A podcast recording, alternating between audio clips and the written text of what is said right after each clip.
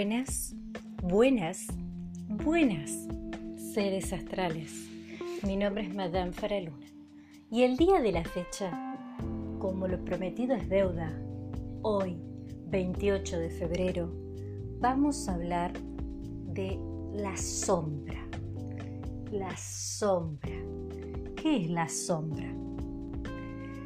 ¿Es la sombra solamente el reflejo de nuestro yo físico ante una superficie, como puede ser el suelo o una pared?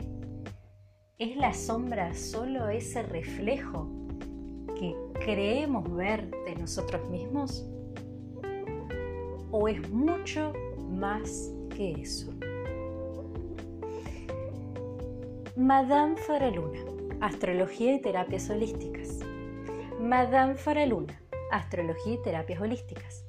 Todo lo que querés saber de la astrología, el clima astral, la psique humana y las terapias holísticas en un solo lugar. Spotify Madame Faraluna. Mi nombre es Madame Faraluna. Soy astróloga, terapeuta holística y entrenadora deportiva. Y como siempre digo, mi misión es sacar tu mejor versión hoy. A ver, a ver, a ver a ver, a ver, ¿qué es todo esto? ¿Qué es este tema de la sombra? ¿A qué nos referimos cuando hablamos de la sombra? ¿Qué es la proyección de la sombra? Para hablar de la sombra tenemos que entender primeramente que nada el concepto del inconsciente. Yo sé que quizás los que están del otro lado están esperando que ya me meta de lleno a hablar sobre la casa 8 en relación a la astrología, pero stop. A ver, esperemos un poquito. Primero tenemos que entender qué es la sombra y cuál es la función de la sombra. Bueno, a ver.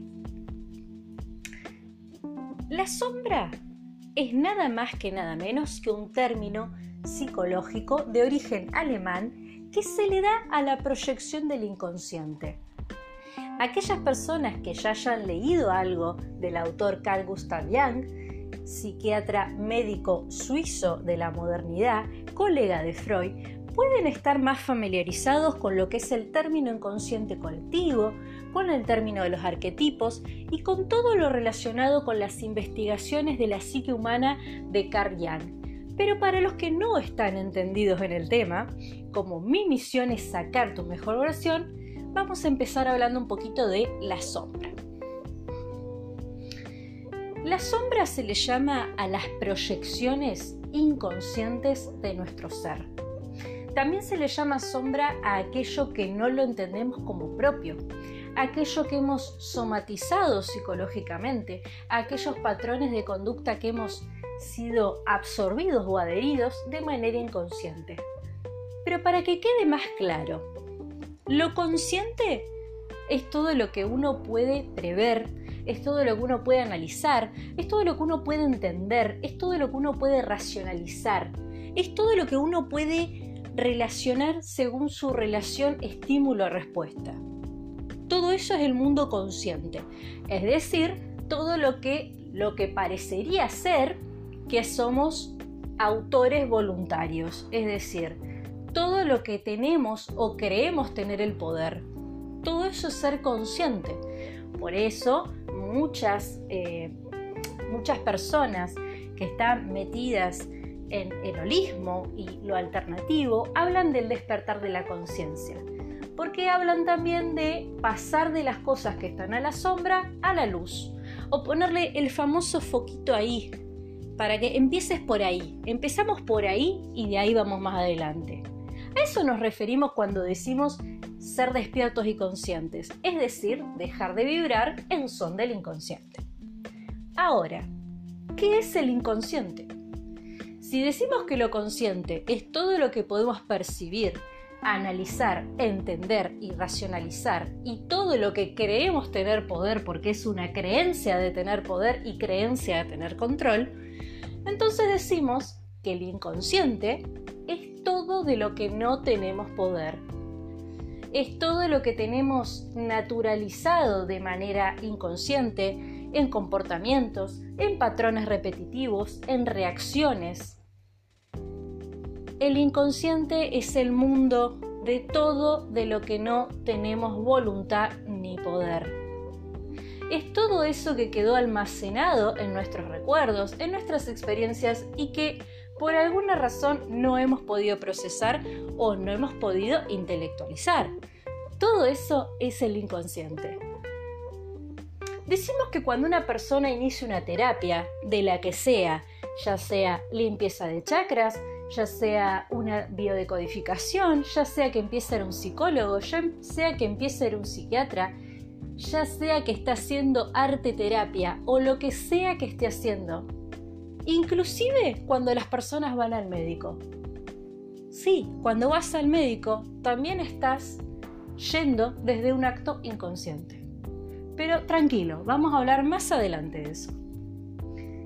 Decimos que cuando las personas empiezan un proceso de sanación, es decir, una terapia, porque el terapeuta es aquel que te ayuda a empezar un proceso de sanación, decimos que estamos yendo de manera inconsciente. ¿Por qué? Porque vamos con un problema del que decimos que es el problema, por ejemplo, una persona puede empezar a ir al psicólogo, atención acá porque el ejemplo lo estoy inventando, nadie se está sintiendo expuesto, es una invención. Una persona puede empezar, X persona, puede empezar a ir al psicólogo, supongamos, porque esta persona se siente agobiada. ¿Sí? Nuestro ser consciente empieza terapia porque se siente agobiado o agobiada. Esa es una manifestación consciente, ¿no? Vamos de manera consciente a buscar ayuda profesional porque estamos agobiados.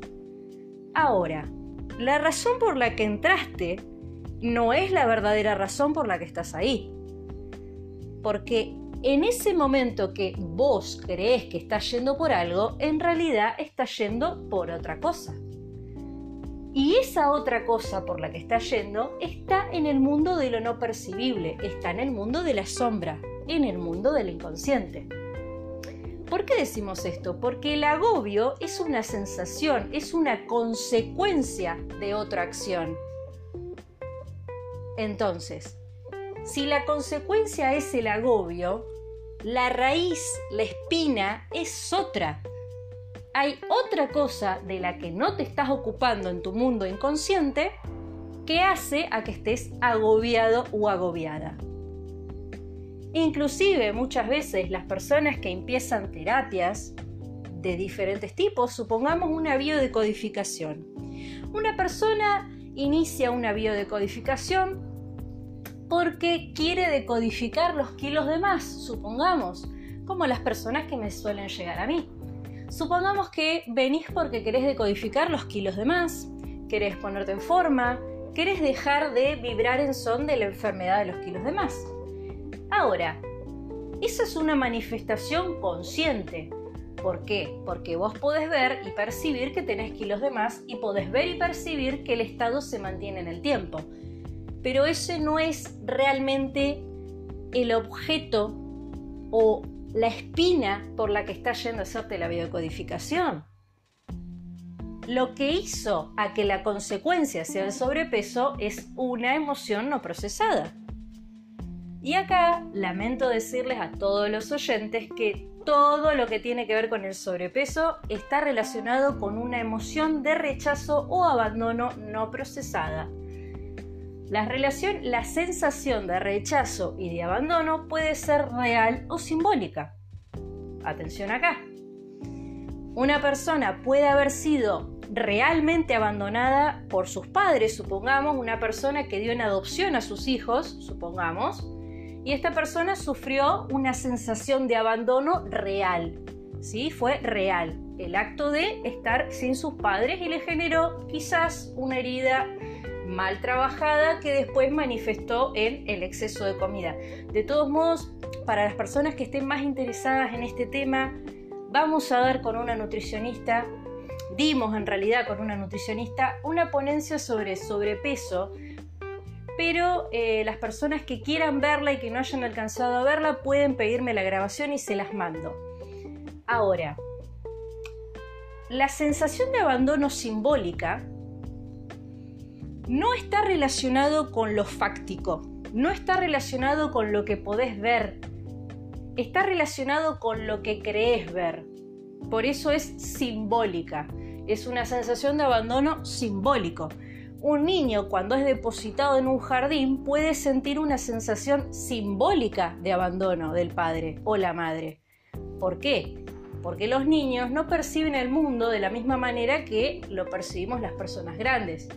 Entonces, un niño puede sentir una herida de abandono traumática por ser depositado en un jardín o puede sentirla porque quizás su madre o padre trabajan todo el día y no le prestan quizás la atención que el niño quiere. Ahí también hay una herida de abandono simbólica, porque no es real.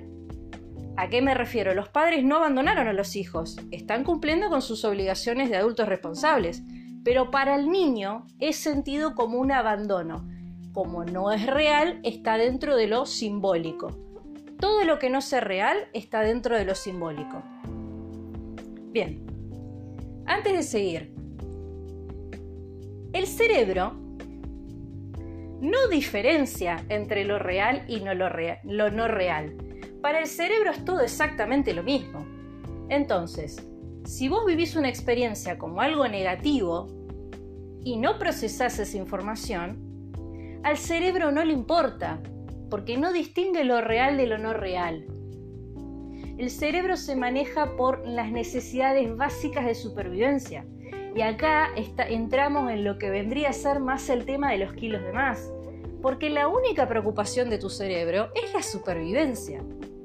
Por eso, cuando tenemos problemas que no podemos solucionar, comemos por ansiedad, porque el cerebro solamente está preocupado en sobrevivir.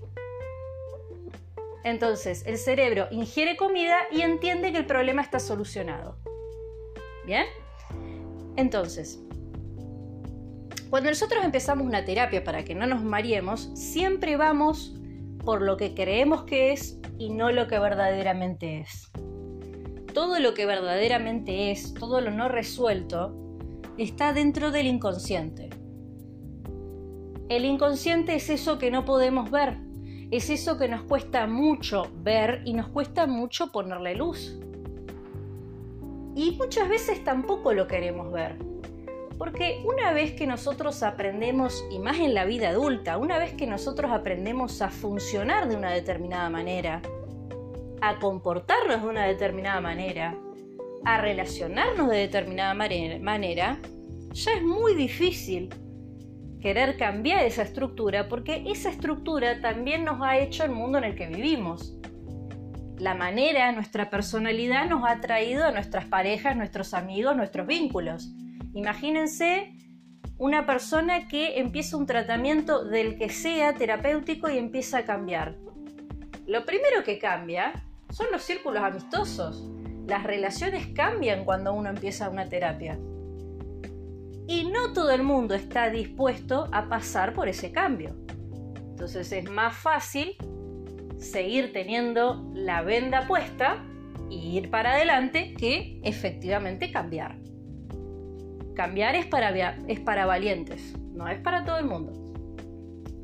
Cambiar implica poner en luz todo lo que tienes en sombra. Bien, entonces, la sombra es el inconsciente es el mundo de lo desconocido. Decimos que cuando tenemos respuestas agresivas o cuando tenemos respuestas en son de la tristeza, estamos trabajando con el inconsciente. Porque ustedes imagínense que si fuéramos conscientes todo el día de lo que hacemos y racionalizáramos todo lo que hacemos, nadie tendría problemas. Imagínense ustedes una situación en la que va una amiga X a llorar porque su pareja le dejó. Ustedes, como seres racionales que no están vivenciando el estado de su amiga y seres conscientes, pueden decir, X persona, no llores porque no te merece, que es lo que todo el mundo hace, de hecho. Y la otra persona, no es que no les está escuchando, pero la otra persona está viviendo el duelo, está viviendo la pérdida y está trabajando desde el inconsciente. Porque si esa persona trabajara desde el consciente, no estaría llorando y lógicamente no se estaría sintiendo mal. Entonces, todo lo que nos hace sentir mal todo lo que nos hace enojar es una manifestación inconsciente. No hay nada que muestre más la sombra y las heridas no trabajadas y nuestras inseguridades que el enojo y la tristeza. Y esto no quiere decir que a partir de mañana se conviertan en una heladera que no siente, pero si quieren trabajar, tienen que empezar a poner un poquito más de atención en las emociones negativas, en qué los entristece y en qué los hace enojar. Hay un dicho que dice que todo lo que te todo lo que niegas te somete y que todo por lo que nos enojamos habla de nosotros. Ejemplo. Supongamos que a una persona X le molesta, no sé, supongamos que a alguien le molesta la impuntualidad. Pongamos un ejemplo fácil. Una persona que se cabrea cuando alguien es impuntual. Bueno, nosotros cuando empezamos a conocer a alguien, empezamos a darnos cuenta de algunas cosas. Nos damos cuenta que una persona quizás le gusta el té frío, el té caliente, que hay cosas que lo ponen feliz, hay cosas que lo hacen triste. Todo eso a lo que abarca lo que somos o queremos ser o lo que entendemos por personalidad. Ahora, ¿qué hay detrás del enojo? Una persona que se encabrona con la impuntualidad normalmente tiene alguna herida en la infancia o en la adolescencia de no haber tenido la atención necesaria, de no haber saciado una necesidad en el momento. Las personas que no sintieron que les saciaron las necesidades en el momento que se las tenían que saciar, quizás un niño que lloraba y la madre no lo fue a consolar enseguida, o eh, alguien que necesitaba algo y llamó a una persona y esa persona no fue enseguida a cuidar a esta persona, desarrolla lo que se llama mecanismos de defensa compensatorios. Entonces, si esta persona siente que no van a acudir a su rescate, contrariamente va a acudir al rescate de todo el mundo son las personas más puntuales, las personas que no fallan, las personas que están cuando las necesitas, porque quieren de alguna manera enmendar el daño que se les hizo. Y esto no le pasa solo a las personas que se encabronan con la impuntualidad, le pasa a todo el mundo. El que se enoja porque las cosas están sucias, o el que se enoja por el desorden, o, el o la persona que se enoja porque la apuren, o la persona que se enoja por la lentitud. Cualquier cosa que te haga enojar es una manifestación inconsciente de tu herida interna. Y acá no me voy a poner a hablar de todas las heridas en particular porque se va a hacer eterno. Lo que tiene que quedar claro es que la sombra es la proyección del inconsciente que quiere hacerse consciente, que quiere que le prestes atención. Esa es la sombra. Ahora, la sombra no siempre es mala, porque a veces las personas ponemos en sombra nuestras mayores habilidades y nuestras mayores virtudes. Supongamos una persona X, otro ejemplo inventado, supongamos una persona que quizás, no sé, una situación atípica. Supongamos una persona que se crió quizás en una casa de personas artistas supongamos una familiar músico, personas que tocan música, y quizá esta persona creció toda su vida en un ambiente artístico, relaciones artísticas, padre y madre artísticos, pero quizás esta persona era muy buena, supongamos, para los números. Quizás esta persona quería estudiar algo relacionado con los números, pero no iba en contra de los patrones familiares, así que decidió, supongamos, estudiar música. Ese deseo quedó en sombra. Esa habilidad que tenía la persona con los números quedó en sombra. Y la sombra se puede manifestar de muchas otras maneras. Esta persona quizás se termina emparejando con alguien que es bueno con los números, o sus amigos son más bien académicos, o sus intereses el universo le presta situaciones académicas todo el tiempo. Entonces, la sombra no solamente es lo malo, sino también es todo lo que hemos decidido correr al fondo del placar porque no nos sirve. Y muchas veces en la sombra, a pesar de que es un proceso doloroso, en la sombra están nuestras mayores y mejores habilidades. ¿Por qué? Porque al ser seres sociales y ser seres que venimos al mundo en familias mayoritariamente, ya sea madres y padres, ya sea en un hogar de acogida, ya sea en un lugar de muchos amigos, lo que sea que entendamos por familia. Lo que sea, ¿eh? no necesariamente madre y padre, lo que sea que entendamos por familia. Pero todos venimos al mundo en situación de grupo. Y cada grupo tiene su manera de funcionar y su dinámica. Cuando venimos al mundo en grupo, Mientras vamos creciendo, y en especial entre los 0 y 5 años, aprendemos a comportarnos, aprendemos lo que se supone que tenemos que hacer para lograr las cosas, cómo llamar la atención de la gente y cómo no llamarla, es decir, aprendemos patrones de conducta. Pero ¿qué pasa antes de aprender los patrones de conducta? Somos inconscientes. Los niños, cuando son chicos, son inconscientes. Y son esenciales, son ellos mismos. Todos los patrones de conducta que aprendes y todo lo que va a formar tu personalidad viene más adelante. Los niños cuando son chicos son súper espontáneos. Ahora, hay algo que se llama proceso de adaptación. Todos estamos emergidos en un proceso de adaptación durante el proceso de adaptación, aprendemos las cosas que podemos decir y las que no podemos decir. Si las aprendieron, si son de los míos, no las aprenden nunca y siempre dicen lo que quieren decir. Pero si las aprendieron, ponen todo en sombra. Todo lo que a ustedes les parece que el otro no lo va a aceptar, está en sombra. Es decir, ustedes están en sombra porque todo lo que es ustedes está al final del placar. Y esto genera mucha frustración en la vida adulta y también es muchas veces la base de casi todas las adicciones.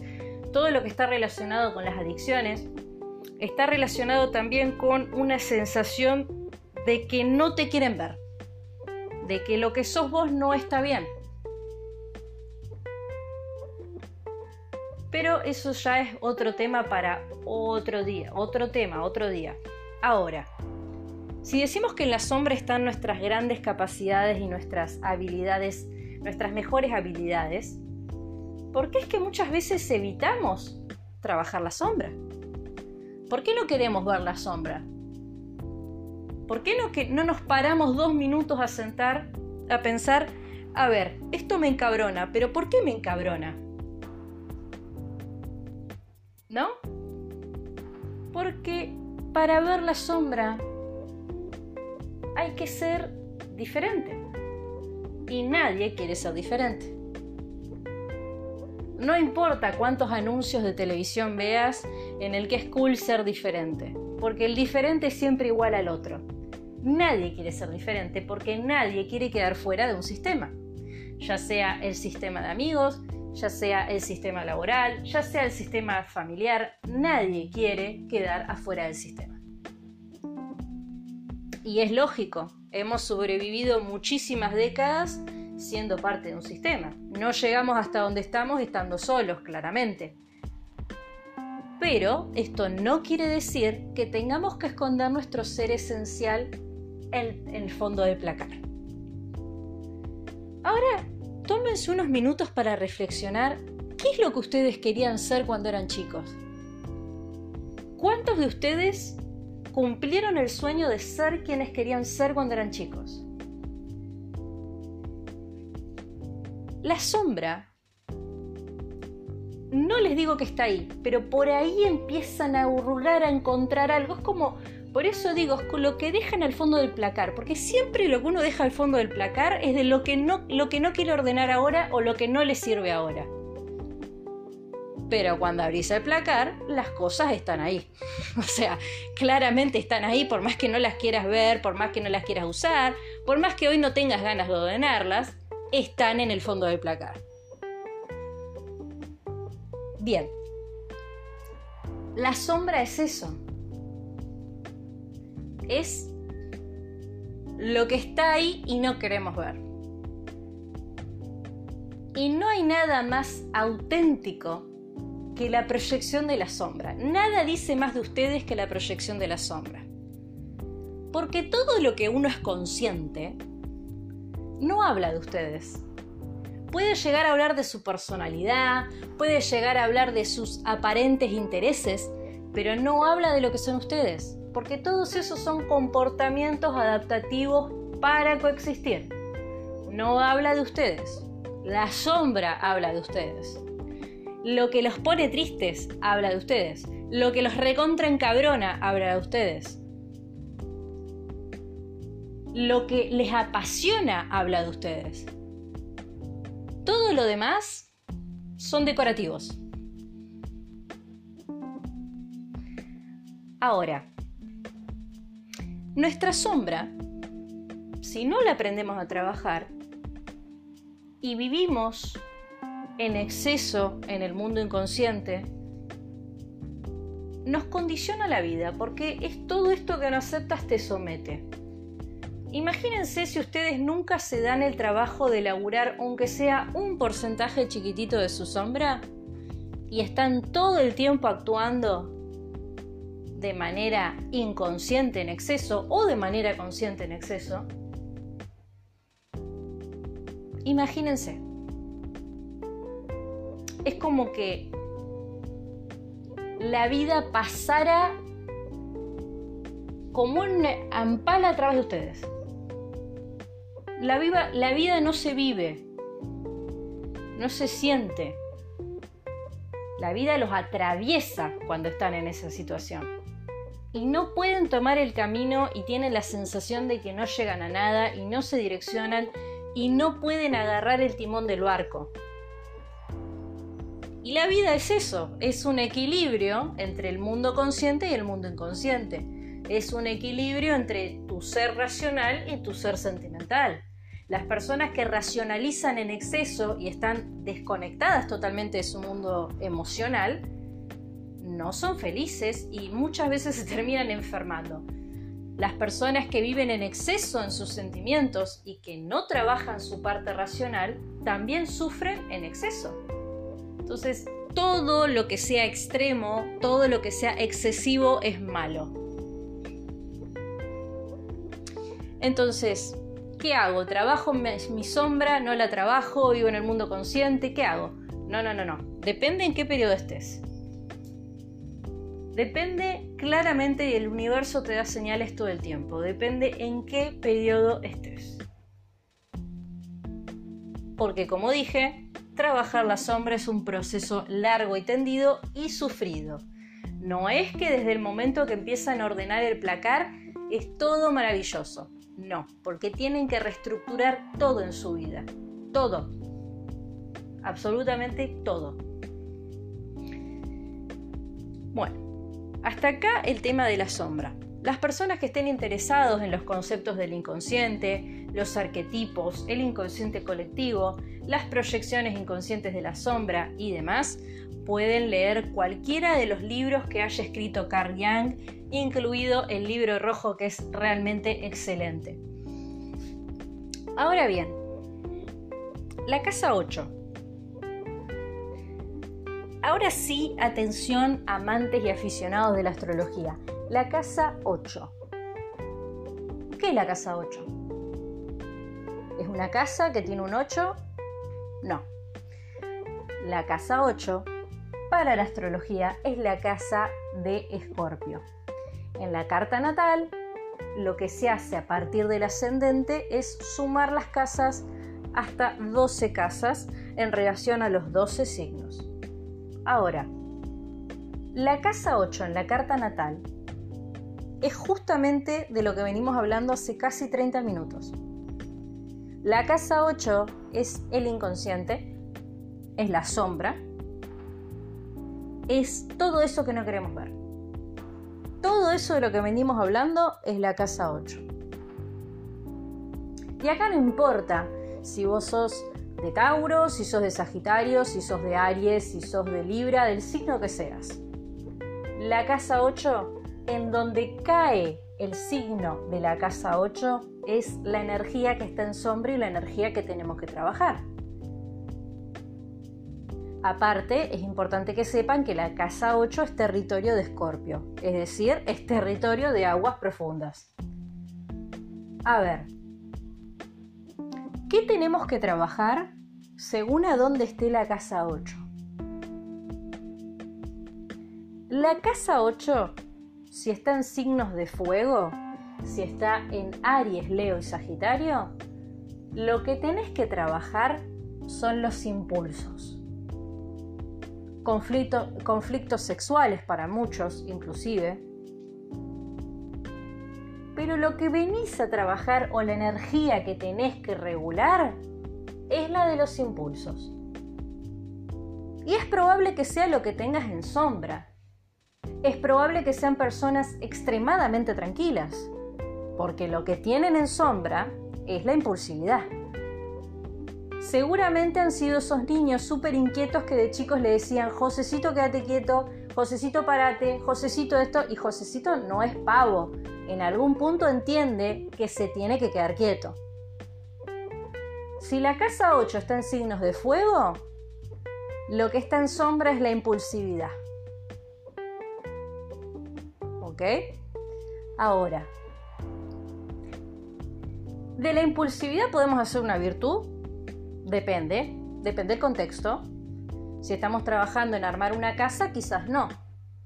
Pero si te dedicas al deporte, yo no les quiero decir nada, pero casa 8 en signos de fuego, quizás su habilidad está en dedicarse al deporte. Ahora, casa 8 en signos de tierra. Casa 8 en Virgo, Capricornio y Tauro.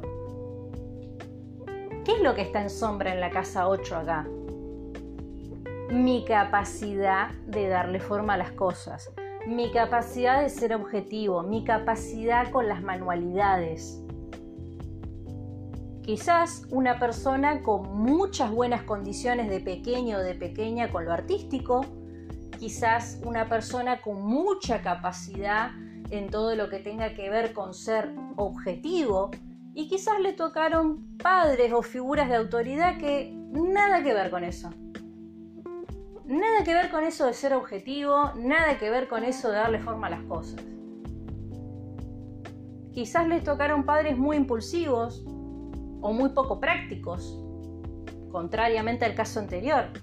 Y esta persona puso en sombra su capacidad de ser objetivo o objetiva las personas que tienen la casa 8 en signos de tierra suelen ser personas muy hábiles para todo lo que tiene que ver con las cosas pragmáticas de la vida. Todo lo que tenga que ver con carpintería, eh, soldadura, todo lo que sea práctico, fácil de manipular, de darle forma, arquitectura, todo ese tipo de cosas. También el arte, pero más tirando a todo lo que tiene que ver con las cosas manuales, la cerámica, las estatuillas. La casa 8 en signos de agua, en signos cáncer, piscis y escorpio. La casa 8 en signos de agua, aguas acá porque la casa 8 es regencia de escorpio. Escorpio es un signo de agua, Así que la casa 8 en un signo de agua sale altamente potenciado o potenciada. Acá la sombra está en nuestro mundo emocional y en nuestro mundo intuitivo. Quizás personas con grandes cualidades para parapsicología, para mediums, todo lo que tiene que ver con lo energético puede estar en sombra. Quizás son personas que tienen una vida súper mundana, súper cotidiana, pueden llegar a ser bancarios o grandes empresarios, pero si la casa 8 está en un signo de agua, al final del closer te vas a encontrar con tu mundo energético y con tu capacidad más grande. Son estas personas que o pasan toda la vida reprimiendo sus emociones o llegan a una edad en la que se dan cuenta que no pueden seguir como están y se terminan topando con retiros espirituales, clases de yoga y ahí empiezan con su descubrimiento. La casa 8 en signos de aire, en Libra, Acuario y Géminis. Nada más que nada menos que la comunicación, la expresión, lo corporal, la información. La habilidad nata de la comunicación está en la casa 8, en las personas en aire. Ahí está su gran habilidad quizás personas que fueron muy reprimidas de pequeños, quizás personas a las que no se las dejaba pensar, o en un lugar donde no abundaban los libros y las ideas, o había una sola idea de cómo debía ser la gente. La sombra de la casa 8 está ahí. Grandes habilidades comunicativas para las personas con la casa 8 en signos de aire. Y todo esto para los estudiantes avanzados de astrología, los que ya somos astrólogos, puede parecer muy banal y muy simple. Pero no todo el mundo tiene acceso al conocimiento y no todo el mundo asimila las cosas de, la misma manera. Estaremos todos de acuerdo en que hay que ver la carta completa de la persona y los tránsitos el día, en el momento en que te fueron a ver. Pero la casa 8 es muy importante a la hora de hablar de nuestra gran habilidad reprimida y todo lo que tenemos en sombra. Porque todo lo que tenés en sombra, como todo lo que niegas te somete, todo lo que tenés en sombra, si no le das un uso responsable y te haces cargo, te somete te atrae, te seduce, pero te somete. ¿Qué pasa cuando lo que tengo en sombra me somete? A ver, vamos a ir terminándolo acá. Casa 8 en signos de fuego. Vamos de vuelta con el tema de la impulsividad. Casa 8 en signos de fuego.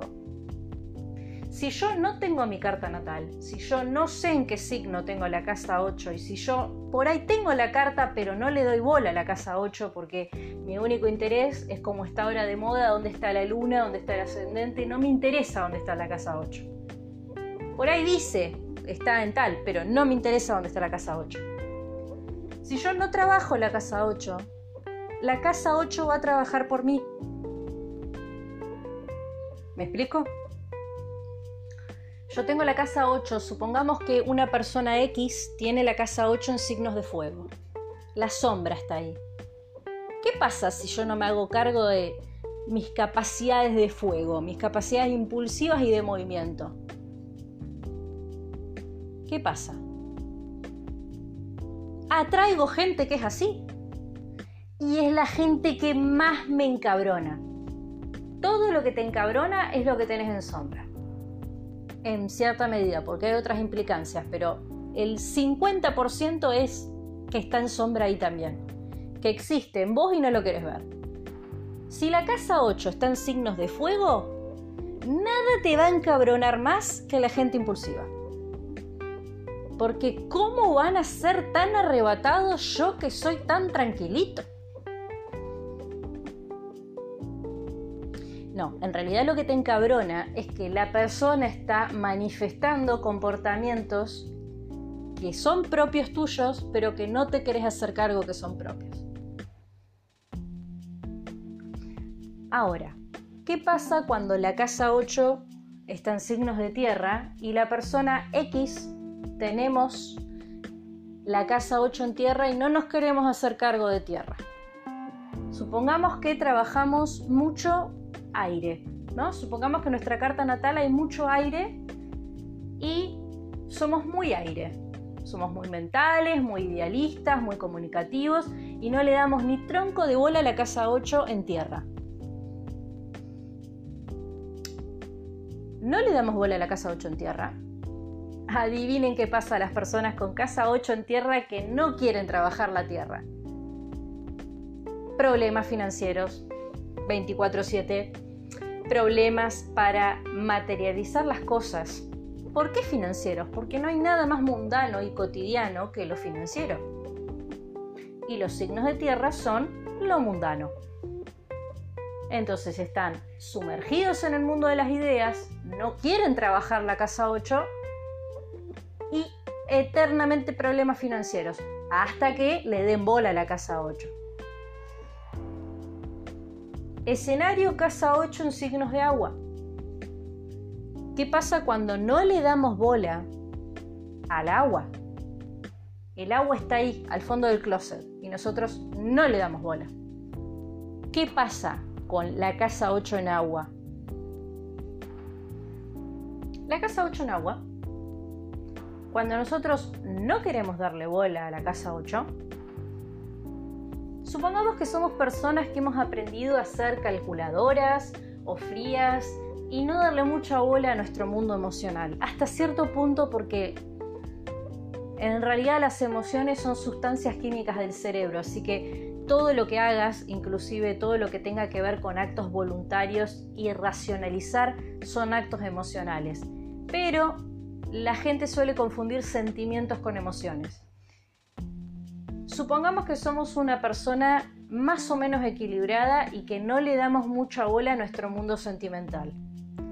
Bueno, casa 8 va a querer salir del closet igual y te va a traer a tu vida personas extremadamente sensibles, con cualquier cantidad de problemas a nivel emocional. Inclusive te puede traer personas con trastornos mentales para que veas a la cara la emocionalidad y te hagas cargo. Casa 8 en signos de aire. Atención acá. ¿Qué pasa con la casa 8 en signos de aire? Bueno, casa 8 en signos de aire. Supongamos que somos personas del mismo ejemplo, personas muy aire. Nuestra carta natal hay mucho Géminis, mucho Acuario, mucho Libra, muy, muy aire nuestra carta natal. Y decidimos que la casa 8 no importa. No, perdonen, aire no porque es el ejemplo. Supongamos que tenemos mucha tierra en la casa, ¿no? Supongamos que en nuestra carta natal hay mucho signo de tierra hay mucho Tauro, hay mucho Capricornio, mucho Virgo y en la casa 8 están los signos de aire. Y como somos personas que, ¿para qué queremos pensar en el futuro? ¿Para qué queremos pensar en los ideales? ¿Para qué queremos aprender algo que no vamos a usar? Porque la Tierra es eso, la Tierra es práctica. Los signos Tauro, Capricornio y Virgo no van a aprender nada a menos de que le puedan dar un uso práctico en la vida cotidiana. O sea, si viven en una sociedad en la que, a ver, estoy pensando un ejemplo, si viven en una sociedad en la que supongamos que es más importante aprender de matemática que de espiritualidad, supongamos, ¿para qué cazzo se van a poner a aprender espiritualidad cuando en lo cotidiano en lo de todos los días, lo único que necesitan es saber matemática.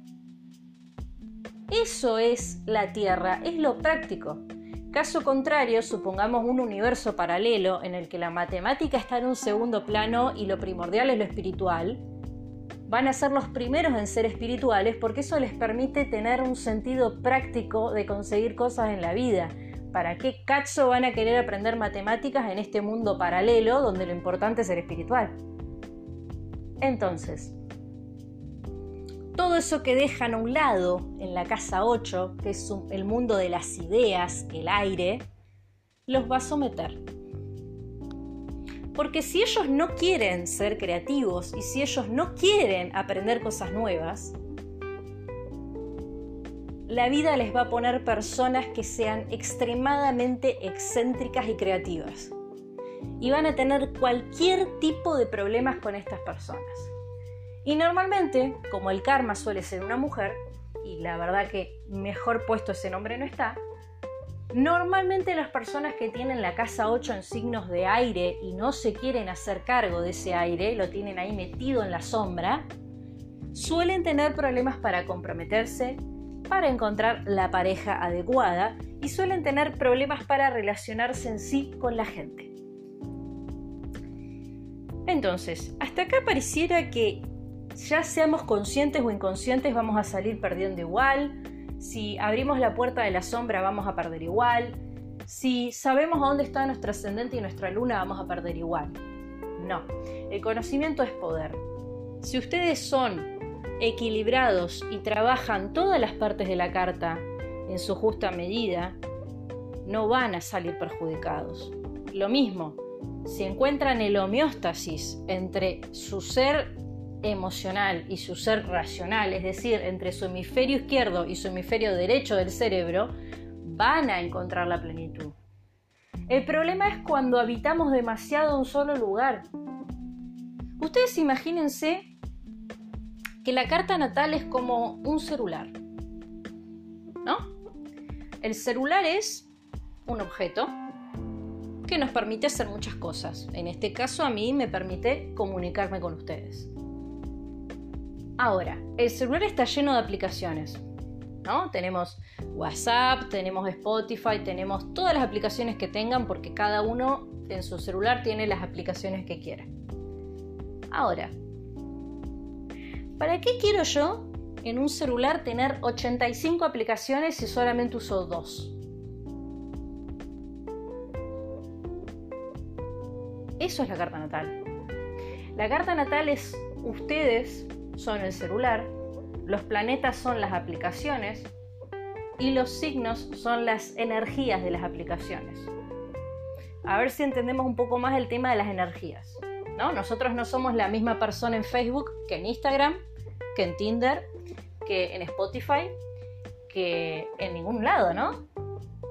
Pero no porque seamos ciclotímicos ni porque seamos falsos, sino porque cada aplicación tiene un uso y por una cuestión de adaptación, en cada aplicación ponemos cosas diferentes. Más mal que mal, aunque seamos la misma persona, en Facebook vamos a poner textos y compartir memes o, ponencias, las personas que sean académicas y que lo usen para estudiar, las personas que tienen la facultad, Facebook lo usan para ver los comunicados de la facultad, Instagram lo usan para subir fotos.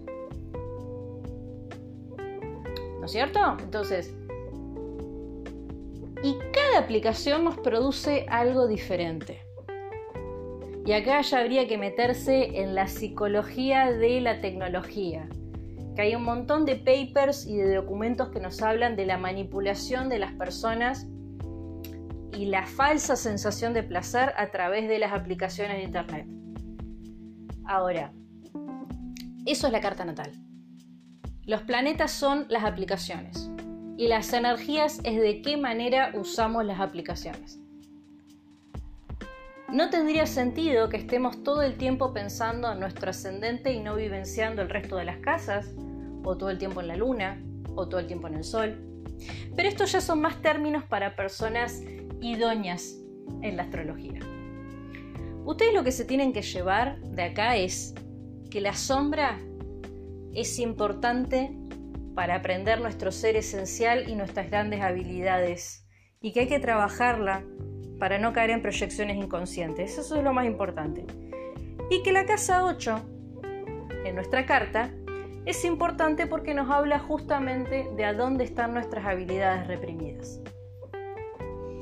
Si te gustó el podcast, sentite libre de compartirlo y seguime en mis redes sociales, Spotify Madame Faraluna, en mi reciente Instagram Madame Faraluna.